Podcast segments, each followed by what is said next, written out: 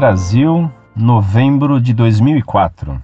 Senhor Fedeli, parabenizo-o por ter visão crítica acerca do papel da religião. Muitos religiosos creem que perdão significa omissão, como vem sendo feito neste país anárquico e entregue à marginalidade. Concordo contigo quando defende a pena de morte. Assim como o senhor, sou totalmente a favor dessa punição aos monstros animalescos que povoam nossas grandes cidades. Quem deve morrer é a besta, não a vítima indefesa, como é de rotina neste país. Para humanos é justo o direito à vida, mas para esses animais irracionais e brutos, a morte é a paga que lhes é devida. Outra das razões pela qual sou a favor da pena de morte é porque ela ainda possibilita um outro castigo igualmente justo a esses marginais e psicopatas, que são as chamas eternas do inferno. Há uma citação bíblica que diz: quem poupa o lobo, sacrifica as ovelhas.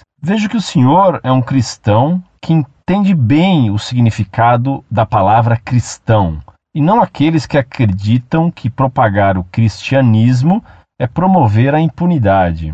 Alguns religiosos e políticos insistem em denunciar o abuso policial, até aí tudo bem. Mas por que nunca, mas nunca mesmo, denunciam os abusos praticados por traficantes nas favelas cariocas? No Brasil, os direitos dos bandidos valem mais do que os das vítimas. Que eu saiba, nunca um representante dessas famigeradas ONGs deu sequer uma palavra de conforto às vítimas desses criminosos. Mas são ágeis quando querem colocar um policial honesto e trabalhador na cadeia por ter matado um assassino inveterado para proteger sua própria vida. Recentemente, li numa reportagem um relato de uma senhora que lamentava a morte do filho, que era soldado do tráfico, e que fora encontrado com o corpo crivado de balas. Resta uma pergunta: quantas pessoas o seu querido filho, despachou dessa para pior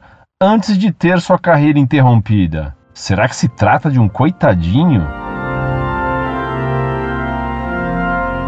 Muito prezado, salve Maria. Muito agradecido por seu apoio e por suas palavras de incentivo. Qualquer pessoa que use o bom senso percebe como a pena de morte é necessária. Seu argumento de que poupar o lobo é prejudicar as ovelhas vem bem a propósito. Hoje em dia, Somente se tem compreensão com os criminosos e com o crime, esquecendo-se as vítimas. Ainda na semana passada, porém, o porta-voz do Vaticano, tratando do caso Bin Laden, disse que a reação a um ataque é necessária e legítima. É a questão da legítima defesa, sempre reconhecida e universalmente defendida. Os que são atacados têm o direito de se defender, inclusive usando a força e a violência, disse Navarro Valls desde que de modo proporcionado, quando não há outro meio. Ora, a aplicação desse princípio à sociedade, na questão penal, significa a defesa da pena de morte. Foi feliz o porta-voz Navarro Valls. Fazia tempo que não se ouvia